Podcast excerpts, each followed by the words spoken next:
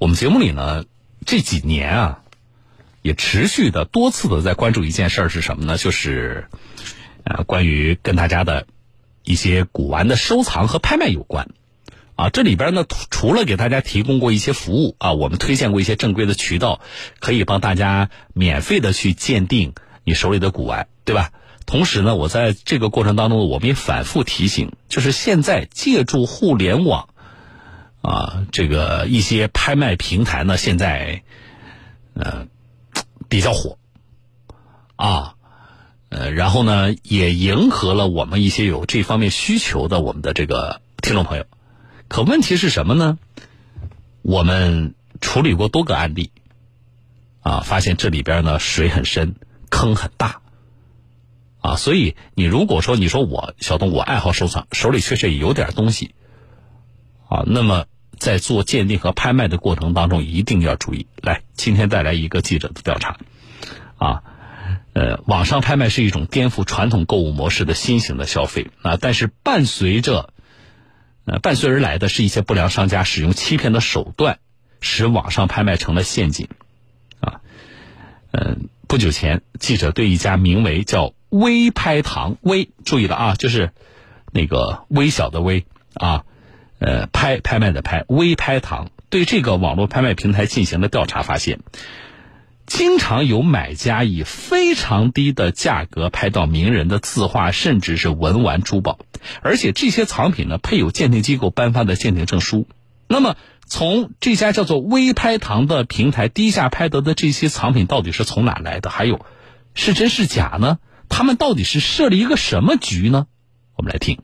微拍堂是一家以手机 App 进行拍卖为主的网络平台，经营种类。包括玉翠珠宝、工艺作品、文玩杂项、钱币邮票、书画篆刻等八个品类。微拍堂官网公开资料显示，该平台已有三十万商家、七千万用户，年销售额超过了四百三十亿。宣称首创消费者权益保障多项新举措，打造消费者维权的行业标准服务价值体系。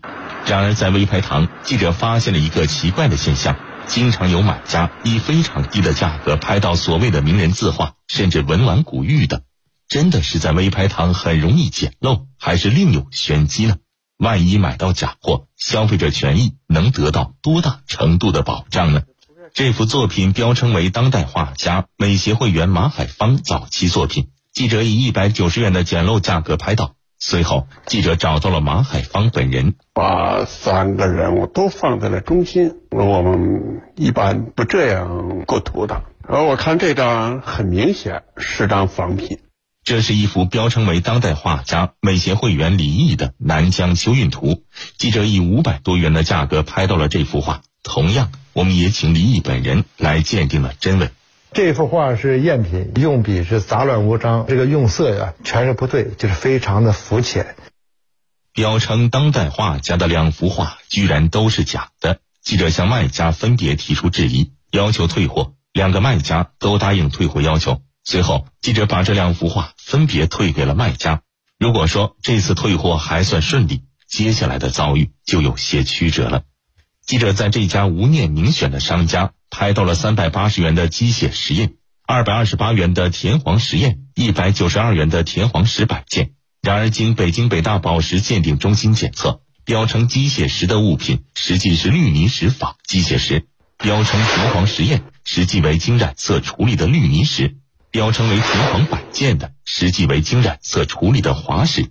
记者随即通过 App 程序以材质问题为由申请退货，但是卖家回复要求修改为其他理由。他还给记者拨通了电话。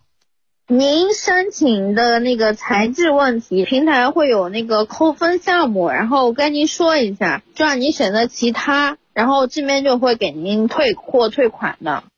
记者并没有同意这个无理要求，没想到卖家以理由不符拒绝了退货申请，遭遇买货容易退货难，无奈之下，记者只能申请平台介入，并提交了鉴定证书。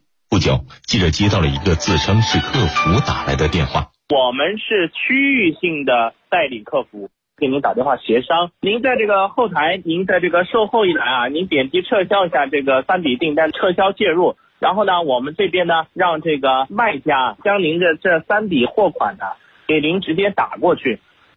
既然平台已经介入，这位客服却让记者撤销介入，通过平台以外的方式退款，这种做法违背常理，让人怀疑。微派堂官方委托你们的，还是还是谁委托的？商家委托，商家委托。你们的公司叫什么名？有有名没有？我们只是一个客服部，没有什么公司。原来还是商家客服想再次希望记者撤销平台介入的请求，记者仍然没有同意。在申请微拍堂介入一周左右，记者才退货成功。尽管遭遇假客服有点曲折，总算是退了货。而接下来的遭遇就有点糟心了。记者在宏达文玩阁以七百元的价格购买了标称为湖北十堰极品蓝料高紫松石的项链，然而经鉴定，其主要成分为灰石加胶。记者联系卖家要求退货，但一直过了十多天，卖家都没有任何回应。记者申请了售后介入。几天后，记者接到了微拍堂客服电话，客服表示，通常商家都在微拍堂缴纳数量不等的保证金，但是这家店铺的保证金一分没有了，退款有点麻烦。店铺里面已经一分钱没有了，我们这边也联系不上他。记者查看了此店铺主页，看得出售假的店铺已经提款跑路，而损失只能消费者自行承担了。记者继续体验在微拍堂的售后维权，发现一些卖家面对投诉各有各的套路。记者在名为鸿运山石阁的店铺以九百九十八元购买了松石串珠，收到货后才发现实物与照片并不一致，花费两百元鉴定费，经北大检测鉴定，实际是主要成分为碳酸盐的仿品。和卖家沟通后，对方满口答应退货。退货前，这位卖家态度积极。然而，等记者把货物发回卖家之后，却石沉大海。记者连续三天联系卖家，对方都没有回应。于是，记者再次申请平台介入。这一次，卖家终于回信，并把款项退回。但是对于两百元的鉴定费，卖家却不愿意承担。对于记者举证的鉴定证书，卖家称与其克重选书大，色差多。也就是说，卖家竟然不承认仿品是他销售的。记者将这一问题投诉到了微拍堂客服，客服表示，考虑到客户体验，可以由平台补贴这笔鉴定费，但是对售假的店铺无法做出任何处罚。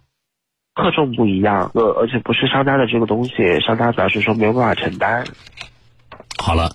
这个过程大家听到的，卖的货是假的，货不对版，反而造成消费者维权难。虽然退了货，但是鉴定费要消费者承担，啊，这样的事情确实有些糟心。而且更憋屈的是，售假的商家居然还能堂而皇之的继续开店。而更恶劣的是，啊，有些商家拒不承认自己，有些商家拒不承认自己卖的是这个啊假货啊。对此，微拍堂就这个平台方啊。对于消费者遇到的这种事情，包括的维权，什么态度呢？很有意思，我们来听。记者在微拍堂唤醒千年店，以一千八百八十八元拍到了一对宋代影清代瓶，并在一家鉴定机构进行了鉴定。是现代仿古瓷。我们这里边所说的现代仿古瓷呢，就是一九四九年以后的产品都视为仿古瓷。记者立即联系了卖家，要求退货，但卖家要求走微拍堂的鉴定程序。于是，记者在微拍堂官方申请了鉴定，微拍堂官方委托的公司鉴定为宋代文瓶，因此记者也无法进行售后。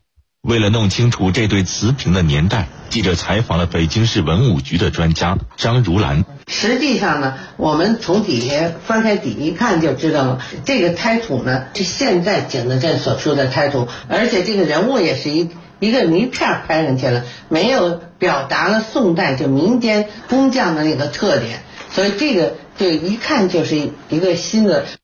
买到了假货，也进行了鉴定，但平台鉴定却是真货。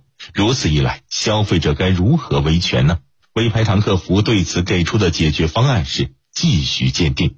如此一来，如果在微拍堂拍到假的古代瓷器，消费者很可能陷入鉴定难的怪圈。随着体验的深入，记者发现，在微拍堂一些售假的卖家可谓套路满满。记者发现，微拍堂一些拍卖古文玩的商户会在店铺页面标注“不支持断代鉴定”，这是怎么回事呢？这个拍品标明是红山古玉猪龙，真的是古玉吗？造型是仿红山玉的，它里面加工方法，包括它这个它这个打磨方法也是仿红山的，但是它不到位。记者电话联系了卖家，对方同意记者申请鉴定。你可以申请，鉴定费你自己掏，就不支持鉴定年代，我保证你这个东西是玉的，没问题。你上面标的就是红山古玉啊？对，是红山古玉，但是我我没说它是老的呀。不支持断代鉴定，就能把现代工艺品标成古玉吗？不支持断代鉴定，真的能成为卖家售假的挡箭牌吗？在售后申请页面，这位卖家继续辩称自己宣称新老不保证，并污蔑记者打电话敲诈勒索财物，拒绝退货。随后，记者通过微拍堂官方进行了鉴定，结果为现代工艺品。微拍堂官方对货款和鉴定费进行了退款处理。之后，记者向微拍堂客服提出，是否应对售假店铺进行处理。说本店不保证不保证拍品的新老与年代，每个拍品的落款与年代无关联，请勿参考。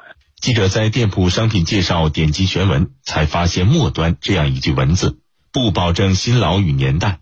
而记者在之前付款时不点击是看不到这句话的。不仅如此，客服还表示。因为店家标注了不支持断代鉴定，所以无法对售假店铺进行处理。只要写一个不支持断代鉴定，岂不是就可以免责了吗？那这样的话，岂不是就都敢卖假货了？这个的话呢，目前啊，确实是没有办法对这个商家进行，嗯，比如说封店啊，或者说是其他的一个处罚。记者在上古藏金的商家以一千八百八十八元的价格拍到了一尊清代佛像，记者请专家进行了鉴定，造型是尼泊尔的。呃，跟咱们清代的不一样，近几十年尼泊尔的风格。与卖家联系后，卖家只同意退款一千八百元，剩余的八十八元，卖家以所谓百分之五的手续费和快递费要求扣除。记者不同意这个无理要求，卖家让记者找平台处理。记者在平台申请了售后，卖家依然拒绝。于是，记者再次在微拍堂官方申请了鉴定，鉴定结果为当代工艺品。微拍堂官方维权定性为卖家责任，但是这位售假的卖家并不善罢甘休，给记者在微信进行留言，大肆辱骂。你听一听整个记者的这个啊调查的过程啊，你有几点感受？第一个就是什么呢？就是这是一家什么平台？我在上面大概率买到的是假货，不是吗？啊，就对，准确的说是叫赝品，对吧？这是第一个感受很深。第二个是什么呢？就是这些卖赝品骗人的商家无法无天，啊，他也不害怕，啊，卖了你假的又怎么样呢？卖了你假的，我就呃卖了你赝品，那你我给你退不行吗？啊，你再跟我纠缠，我就什么什么辱骂威胁的，你能拿我怎么样？啊，而且一直以来，这个文玩呢和其他商品呢还有不同的地方，其他商品真就是真，假就是假，假的话，那么我们就要有说法。可是你在文玩这个市场呢，啊，你有一些东西呢，你很难用真和假，你去给它做一个判断和定义，啊，还有就是，他在整个的销售环节设置了很多的这个套路，啊，有一些条款你看不到，但是你回头你找他的时候，他告诉你，你看那不那不在在那个地方吗？你没有点击，啊，那么即使最终像我们记者暗访这样。已经被证实了，他是销售赝品的。然后你发现，好像我们也不能拿他怎么样，对吧？这也是他敢回头来来辱骂、来威胁我们这个记者的一个很大的原因嘛？他为什么呢？嚣张啊，就在这里了啊！他嚣张惯了，或者说他卖过很多赝品，他可能也被发现过很多次，但是他依然可以继续这么干下去。好，你可能说了，你说小东，哎，就这个平台。还会有生意吗？我告诉你啊，微拍堂，我们记者调查，虽然假货泛滥，但是它的年销售额是多少？听众朋友，就这么一个平台，四百三十个亿，四百三十亿。那我们自真不敢想象，在这四百三十亿里边，我们有多少喜欢文玩的我们的这些爱好者们上当受骗。啊，所以我们在曝光的同时，我们也要呼吁啊，就是对文玩市场的监管一向是比较弱的。啊，我们现在说，比如说我们网购现在越来越普及了，啊，有一些平台呃或多或少都存在问题，而且随着这几年的这个暴露出的一些问题吧，啊，应该说这些平台呢现在呃对于网购平台的管理的，从国家层面来说，相关的法律法规在完善，啊，相关的监管部门的这个职能呢啊在转变，所以呢，总的来说呢是比以前要好的，但是。文玩的网络拍卖的平台的监管显然是远远落后于其他的网购平台的，所以我们除了曝光，我们也强烈的呼吁，啊，能不能够在文玩平台的这个网络拍卖平台的管理上，我们呃从监管层面来说啊，把工作要做的再全面一些，再有力度一些。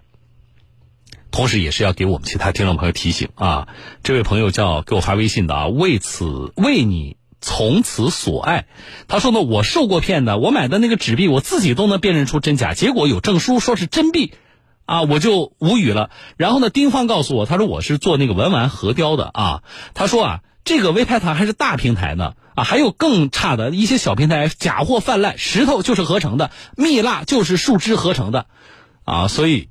我们的听众朋友一定要注意，啊，一定要注意啊！呃，这位朋友 J H X 啊，他说我家就在微拍台上是卖紫砂壶的啊，售后跟淘宝上一样，七天无理由退货的啊。还有很多听众朋友也说在这个平台上买过假货。